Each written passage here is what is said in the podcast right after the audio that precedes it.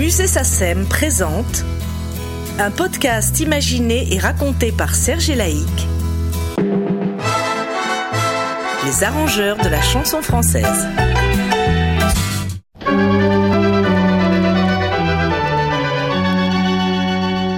Lors du premier épisode de ce podcast consacré au chef d'orchestre arrangeur et orchestrateur François Robert, nous avions évoqué sa formation musicale, ses débuts comme pianiste dans divers cabarets parisiens et bien sûr sa rencontre essentielle avec Jacques Brel. Lors d'un entretien en février 1997, François Robert nous avait raconté les premières années de sa belle aventure avec Jacques Brel, aventure qui se prolongera durant deux décennies. Ce second épisode débute au moment où Jacques Brel vient de quitter le label Philips pour rejoindre en 1962 celui du roi du show business Eddie Barclay. François Robert se souvient, Juliette Gréco est également présente pour cette fête autour de Jacques Brel. Eddie Barclay avait mis à votre disposition des moyens techniques euh, importants. Ah oui, oui, oui. Oh ben ça, euh, Eddie Barclay a toujours été très large, il aime la musique, il aime euh, les gens pour lesquels il travaille. Mais vous savez, euh, chez Phonogramme, on avait aussi des moyens qui étaient pas mal du tout non plus. Faut pas oublier cela. Mais il, dit Barclay, lui, il n'y avait pas de limite, si vous voulez. François Robert, comme vous l'aviez fait dans Ne me quitte pas, vous avez utilisé les ondes Marteneau pour le plat pays, ce qui donnait encore une fois un cachet tout à fait spécial à cette chanson. Oui. Et ce qu'il y a de mieux, c'est qu'elle a été dans le disque un petit peu grâce à moi, parce que Jacques ne tenait pas beaucoup à cette chanson que je trouvais très très jolie. Et il m'avait dit une fois, oh, c'est tout de même de la poésie à bon marché. C'est fou, c'est superbe. Et il y avait la place pour une chanson en plus dans le disque, et ben on a mis le, le plat pays. Quelle chance Quelle chance, absolument. Superbe chanson, bien sûr. Alors d'où étaient issus les musiciens de votre orchestre? Ah bien ça, euh, il existe un lot de musiciens sur Paris qui sont les mêmes pour tout le monde. Bon, souvent ils ont des places fixes, soit l'opéra, soit le national, soit le philharmonique, l'orchestre de Paris, bon, ils sont en place, mais en dehors de ça, ils font des séances d'enregistrement. À ce moment-là, on en faisait souvent beaucoup de séances d'enregistrement. Les musiciens arrivaient à faire euh, quelquefois trois séances par jour, plus le théâtre le soir. Ah oui, oui, c'était la riche époque. Maintenant, cela n'existe plus, bien sûr. Et à ce moment-là, on peut dire que les musiciens étaient les mêmes pour tout le monde. S'ils pouvaient être de 9h à midi, c'était François Robert et son orchestre, mais de 13h30 à 16h30, les mêmes musiciens, c'était Michel Legrand et son orchestre, ou André Pop et son orchestre, ou Jean-Michel Defaille. Voilà, les musiciens, euh, on se les prête. Quelquefois, quand on avait des mêmes horaires, là, c'était compliqué, parce que dire, celui-là, je voudrais vraiment bien l'avoir. Euh, bah oui, mais il est pris chez un tel. Mais enfin, comment on s'entend bien dans ce métier, tout de même alors, les musiciens dans vos séances étaient attentifs, motivés Ah, bien sûr. Vous parlez avec qui Avec, avec, tous, les chanteurs, ah oui, bien sûr. Ah, moi, pour moi, c'est indispensable. Euh, d'abord, j'aime bien avoir les mêmes. Je suis plutôt d'un naturel fidèle. J'aime bien avoir les mêmes musiciens euh, qui sont tous, pour la plupart, devenus des amis. Et je me réjouis de les voir quand il y a une séance à faire, parce que je devine chez moi quand j'écris mes petits contrechants qui va les jouer, je devine comment ça va être joué. Je m'en réjouis. Et à la séance, quand on se rencontre, c'est toujours un plaisir. Ils donnent le maximum et puis moi j'essaie de leur amener une nourriture qui soit facilement agréable, enfin, espérons.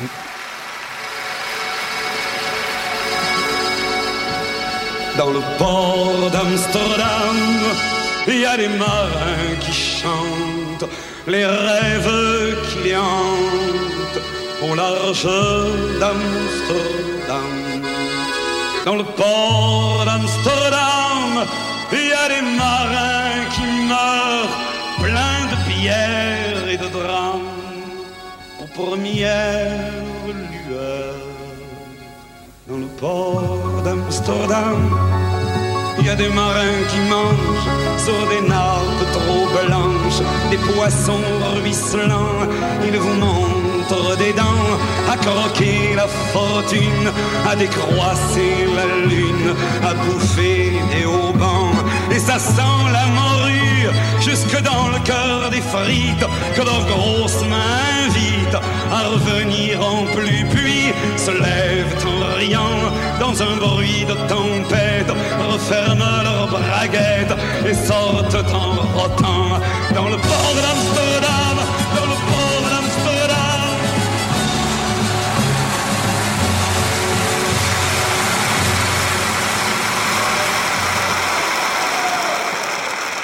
Amsterdam, bien sûr, la grande composition de Jacques Brel, effet unique dans les annales françaises à l'époque. Cet enregistrement avait été réalisé en public à l'Olympia en 1964 et cette version en public fut la version définitive, ce qui est assez exceptionnel, euh, François. Oui, je crois que cet enregistrement est dû, je pense ne pas me tromper, à Europe numéro 1, qui était là, qui enregistrait les premières, il le faisait toujours, il venait en général. Enfin, finalement, cette chanson-là n'a jamais été enregistrée en studio. L'enregistrement que vous venez d'entendre, c'est direct euh, Olympia, il n'y en a pas d'autre. Et alors je crois que cette interprétation vous a valu à Jacques Brel et à votre orchestre, euh, ce qui est aussi un fait unique, paraît-il, 8 minutes d'applaudissements. Enfin, ça, je me souviens plus combien. En tout cas, je sais que la formule de Brel, c'était d'enchaîner tout de suite. On passait de chanson en chanson, il, il coupait les applaudissements des gens. Mais là, ça n'avait pas été possible. Ah là, il n'y a pas pu. Non, non, non, il n'arrivait pas à repartir. Puis on, on ne s'entendait même plus.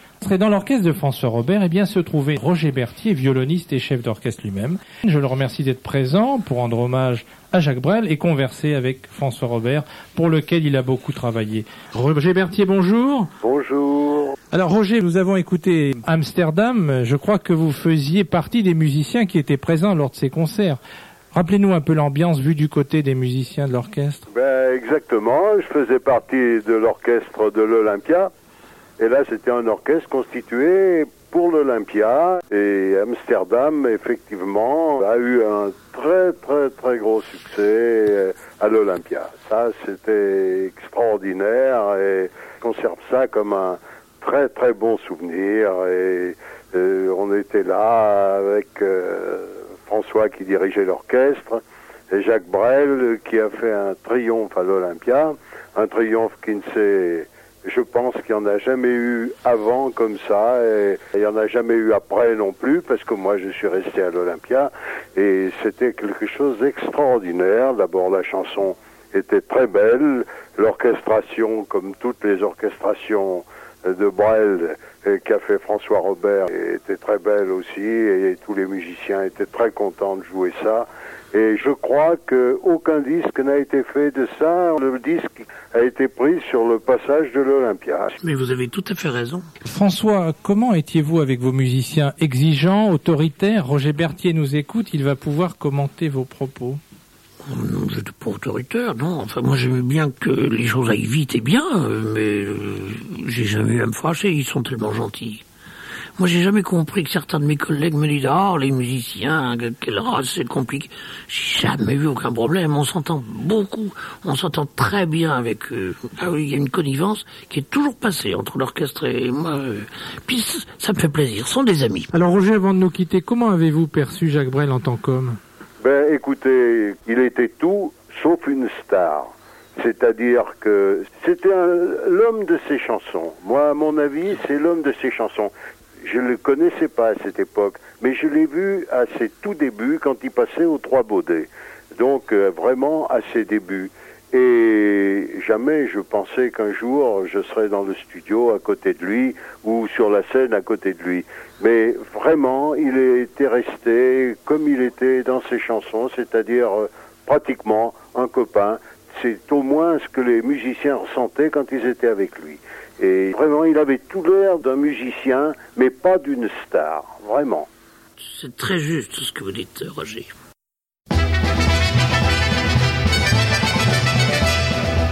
Mère, voici le temps venu d'aller prier pour mon salut. Mathilde est revenue. Bounia, tu peux garder ton vin. Ce soir, je boirai mon chagrin. Mathilde est revenue. Servante, toi la Maria, faudrait peut-être mieux changer nos draps. Mathilde est revenue. Mes amis, ne me laissez pas. Ce soir, je repars au combat. Maudite Mathilde, puisque te voilà. Mon cœur, mon cœur, ne t'emballe pas. Fais comme si tu ne savais pas que la Mathilde est revenue. Arrête de répéter qu'elle est plus belle qu'avant l'été, la Mathilde qui est revenue. Mon cœur arrête de brinque-baller, souviens-toi qu'elle t'a déchiré, la Mathilde qui est revenue. Mes amis, ne me laissez pas, non, dites-moi, dites-moi qu'il ne faut pas, maudite Mathilde, puisque te voilà. À présent, François, j'ai une bonne surprise pour vous. Juliette Gréco, l'une de vos chanteuses favorites, interprète de Jacques Brel à plusieurs reprises. Eh bien, Juliette est avec nous en ligne. Alors, Juliette Gréco, bonjour. Bonjour. Merci euh, encore d'être avec nous. Alors, je sais que vous avez été l'une des toutes premières à chanter Brel, puisqu'en 1954, vous lui avez pris une chanson qui s'appelait Le Diable Oui. pour votre passage à l'Olympia. Oui. Vous pouvez nous parler de cette époque? Peux vous parler de cette époque. Enfin, de, de cette première rencontre avec Brel, disons. Ah, la première rencontre avec Brel Oui. Oui, ah, bah oui, oui, oui. J'ai vu arriver un grand chien efflanqué avec une guitare, un étui à guitare au bout de ses longs bras. Et puis voilà, il était beau, il était tout maigre, il avait des yeux brillants, il était secret. On, on sentait une très grande force en lui. Il m'a beaucoup, beaucoup frappé, be- beaucoup bouleversé. J'ai trouvé que c'était un, être étrange qui entrait dans la maison. Et puis il a commencé à chanter, et puis, comme disent les Canadiens, je suis tombé en amour. Voilà, parce que c'était un, un être magnifique. Euh, Ça me fait plaisir d'entendre tout ça. C'est François euh, de l'autre côté. Je pense à chérie. Oh, je suis tout, tout heureux de vous entendre. Et moi donc. Et puis de vous avoir euh, réunis avec Jacques, puisque on a Ben tout de oui. même fait une belle équipe, sans oublier notre père Joanneste.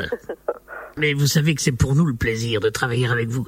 J'en parlais tout à l'heure, euh, je, je parlais des grands qui avaient le courage et le métier d'enregistrer en direct avec l'orchestre. Et ça, ce sont des plaisirs qui nous arrivent rarement, vous savez. Et avec vous, ça a toujours été des fêtes superbes. Mais on n'est pas onaniste du tout. On est... Nous, on aime bien faire l'amour avec les autres, avec l'autre. Vous avez raison. Le jour où on n'a plus cela, ben, on perd tout de même beaucoup. Oui, on perd beaucoup parce qu'il y a une sorte d'absence d'émotion. On peut pas avoir l'émotion tout seul. Ben oui, tout Euh, simplement, tout simplement. L'émotion, elle, vient du partage. Oh, je suis content de vous entendre. Et je vous jure que les souvenirs que nous avons, les musiciens et les orchestrateurs, et des séances avec vous, c'est superbe. Alors, votre collaboration avec François Robert remonte à près de 35-37 ans maintenant. Comment avez-vous... C'était hier matin. Oui, c'est, Oui, vous avez raison. oui. C'était hier.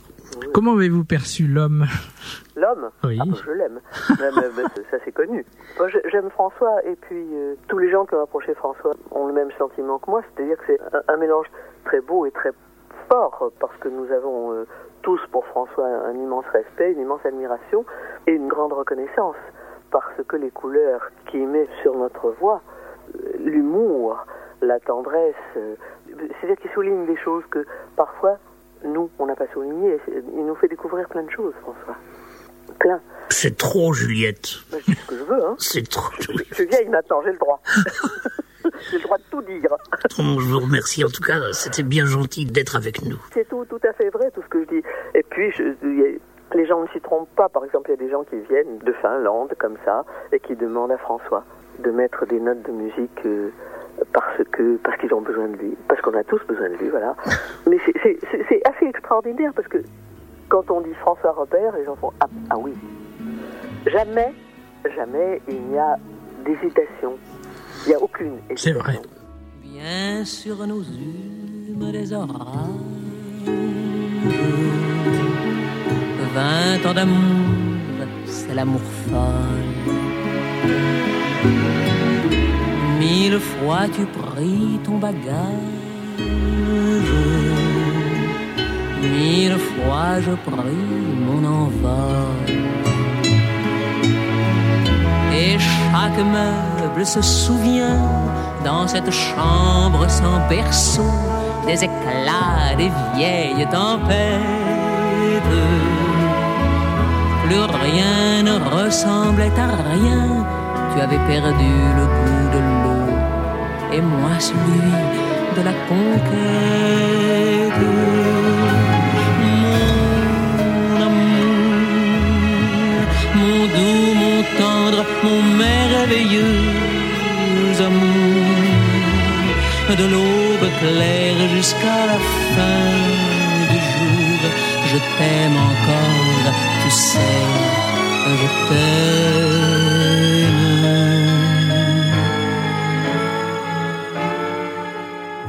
C'était la chanson des vieux amants de Jacques Brel avec une merveilleuse interprétation de Juliette Gréco et une merveilleuse orchestration de François Robert.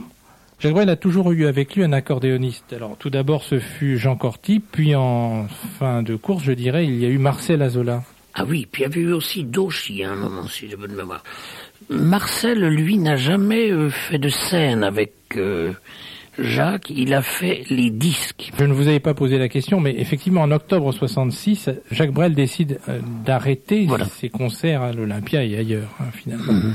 Est-ce qu'il vous avait prévenu ou est-ce qu'il s'en était entretenu avec vous de cet arrêt des concerts? Ah oui, je me souviens très bien, on était à Vitel, euh, au grand hôtel de Vitel, et il nous a annoncé ça, on, on ne pouvait pas y croire.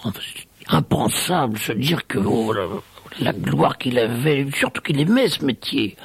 Il adorait ça. euh, Il faisait plus de 300 concerts par an. je Oh, je ne sais pas combien faisait, mais c'était considérable. Gérard euh, Joannès m'a dit que la dernière année, je sais plus à combien il était arrivé, mais et quand il disait je voudrais vraiment me reposer, prendre un peu de temps, bon, s'il y avait huit jours où il s'arrêtait, le troisième jour des huit, il vous téléphonait en disant tu te souviens, tu, on avait promis à un type de lui faire un, on pourrait peut-être en profiter puisqu'on a huit jours, on va y aller. Il, il ne pouvait pas se passer de la scène. Alors, et pourquoi il s'est arrêté finalement? Moi, je crois que c'était un homme qui n'aurait pas supporté une seconde de faire moins bien qu'il ne le faisait. Il était arrivé à un point tel, vraiment au top, top, top niveau. À l'apogée de son... Si jamais il s'était dit, qu'est-ce, qu'est-ce que je vais écrire demain? Quoi de neuf, quoi de nouveau? Il n'aurait pas supporté d'être discuté ou de penser qu'on, qu'on le trouvait un peu moins bien. Il a préféré s'arrêter. On a dit souvent qu'il s'était arrêté parce qu'il était malade. C'est complètement faux. C'était pas ça du tout. C'est parce qu'il avait décidé de changer. Alors nous allons écouter Marcel Azola dans la chanson célèbre de Jacques Brel, Vesoul. Ah oui, là, là c'est un client. Hein. Zola, vous savez que on en parlera, mais on en parlera longtemps. Hein.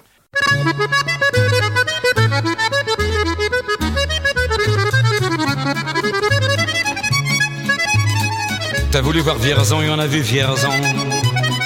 T'as voulu voir Vesoul et on a vu Vesoul. T'as voulu voir Honfleur et on a vu Honfleur. T'as voulu voir Hambourg et on a vu Hambourg. J'ai voulu voir Anvers, on a revu Hambourg. J'ai voulu voir ta sœur et on a vu ta mère. Comme toujours. T'as plus aimé Vierzon, on a quitté Vierzon. T'as plus aimé Vesoul, on a quitté Vesoul. T'as plus aimé Honfleur, on a quitté Honfleur. T'as plus aimé Hambourg, on a quitté Hambourg. T'as voulu voir Anvers, on a vu que c'est Faubourg. T'as plus aimé ta mère, on a quitté ta sœur. Comme toujours. Mais je te le dis, chauffe Marcel, chauffe. Je n'irai pas plus loin. Mais je te préviens, caille, caille, caille. Le voyage est fini. D'ailleurs, j'ai horreur de tous les flonflons, de la valse musette et de l'accordéon. Voir Vierzon et on a vu Vierzon.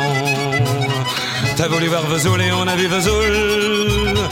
T'as voulu voir Honfleur et on a vu Honfleur. T'as voulu voir Hambourg et on a vu Hambourg. J'ai voulu voir Anvers, on a revu Hambourg. J'ai voulu Alors, voir ta sœur et on vu de parler de Jacques Brel qui avait quitté la scène de l'Olympia et des autres théâtres de France et même du monde, je dirais, en 66. C'était en octobre 66, le dernier concert à l'Olympia. Malgré tout, euh, Jacques Brel va remonter sur la scène en 1968. Ah oui, mais il n'avait pas dit du tout qu'il s'arrêtait de faire quelque chose. Il avait dit qu'il arrêtait le tour de chant. Mais cela, quand on avait été en Amérique, à Broadway, on avait vu euh, L'homme de la Mancha, et il m'avait dit, si je monte un spectacle en France, un jour, j'aimerais bien que ce soit celui-là. Et donc, euh, il a essayé d'obtenir les droits avec les Américains, c'est jamais facile, ça prend un temps fou. Souvent, il lui demandait qu'est-ce que ça signifie exactement, qu'est-ce que vous voulez dire par là, parce qu'évidemment, il avait la traduction de la pièce, mais lui faisait du brel. C'était ça le charme. Bon, alors vous me demandez pourquoi il est remonté sur scène, il est remonté sur scène, mais pas du tout dans les mêmes conditions. C'était pas le même travail. C'est comme quand il a fait le film, ça n'avait plus rien à voir avec le tour de chant. Et Dario Moreno, il devait également participer Alors à cette Dario euh, Moreno, euh, ben, c'est avec lui qu'on a tout répété et tout commencé, puisque la pièce n'a existé en France que grâce à la Monnaie, le théâtre de la Monnaie en Belgique, qui nous a permis d'avoir les décors, les répétitions et les premières séances. Et là-bas, elles se sont passées avec Dario Moreno, qui était superbe dans son rôle. Il ne jouait pas Sancho, il était Sancho. Il y avait une espèce de couple entre lui et Brel, c'était remarquable. On s'est arrêté quelques jours entre la Belgique et la France. Et avant euh, Paris, il est reparti chez lui et il y est mort. Donc c'est à ce moment-là que il fallait faire vite retrouver quelqu'un. Qui avez-vous choisi? Et ça a été, bah c'est pareil, c'est les Américains qui choisissaient. Alors je m'entends vous dire qu'il y en avait pas mal qui étaient sur les rangs. Et celui qui a décroché la timbale pour Sancho, c'était Robert Manuel. Alors évidemment, on était tout à fait conscient, tranquille de ses qualités de comédien, mais lui n'était pas un chanteur, si vous voulez. Alors tout était dans la comédie, dans le jeu de cet acteur qui a très très bien pris le relais, mais il est bien évident qu'on ne pouvait pas comparer euh, sa voix avec euh, celle de Dario Moreno qui avait de l'or dans la voix. Rêver un impossible rêve, porter le chagrin des départs, brûler possible fièvre, partir personne ne part, aimer jusqu'à la déchirure, aimer même trop, même mal, tenter sans force et sans armure d'atteindre l'inaccessible étoile. Telle est ma quête, suivre l'étoile. Peu m'importe mes chances, peu m'importe le temps ou ma désespérance. Et puis lutter toujours, question ni repos, se tanner pour l'ordre d'un mot d'amour. Je ne sais. François, comment avez-vous vécu le départ de Jacques Brel vers le Pacifique? Ben, écoutez, c'était un choix qu'il avait fait. Il y tenait, il en avait envie, faut respecter. On était triste de se séparer, mais même lui, c'est assez grand et Vous l'avez pas vu pendant des années, en somme?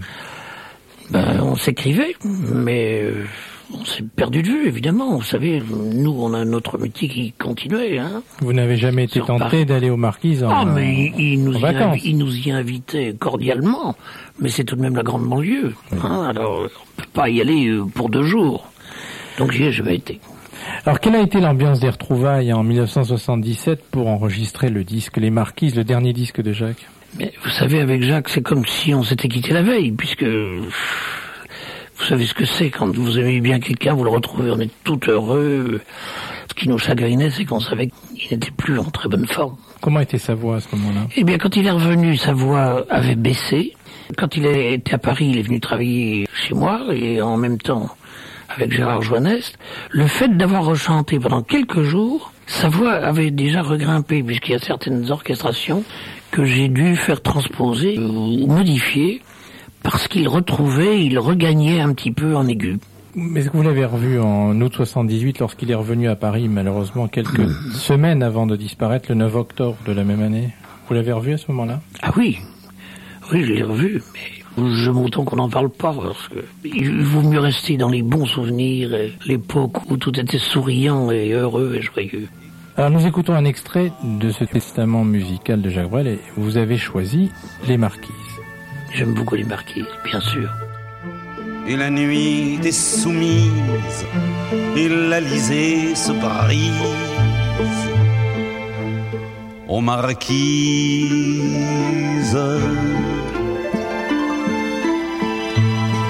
Le rire est dans le cœur, le mot dans le regard, le cœur est voyageur, l'avenir est au hasard.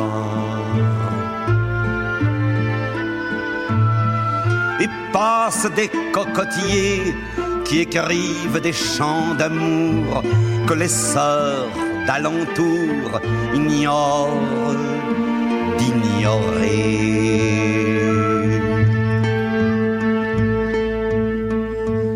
Les pirogues s'en vont, les pirogues s'en viennent, et mes souvenirs deviennent ce que les vieux en font.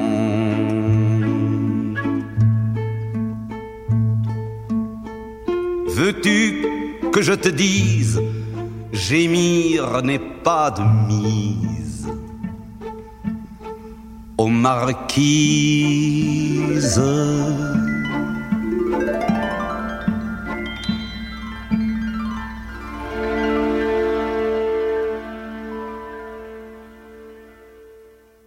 En finale, comment percevez-vous aujourd'hui cette aventure avec euh, Jacques Brel et son univers pendant près de 20 années? Je vous le disais tout à l'heure, c'est une grande amitié quand on est comme ça, de connivence, depuis si longtemps. Vous pensez que c'est en 56 que je l'ai rencontré personnellement. Je savais qu'il existait deux ans avant, quand il était chanté justement par Julien Gréco, qui l'a fait un peu connaître avant qu'il ne fût connu lui-même.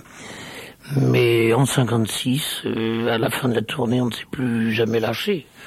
Alors vous me demandez comment je peux trouver cela. euh, C'est une belle aventure. François, je vous remercie. Mais c'est moi qui vous remercie de m'avoir invité et d'avoir invité un peu Jacques aussi. Ça, c'est Tout à fait. c'est un beau cadeau aussi. À côté de cette formidable aventure musicale avec l'immense Jacques Brel, François Robert fut le complice d'artistes aussi talentueux que Juliette Gréco, Anne Sylvestre, Mouloudji, Barbara, Jeanne Moreau, Cora Vauquer et tellement d'autres. De plus, cet homme orchestre trop modeste affectionnait tout particulièrement les musiques légères et d'illustration, créant aussi nombre de partitions pour le petit et le grand écran. Pour longtemps encore, François Robert restera l'un des musiciens les plus respectés, notamment par ses pairs.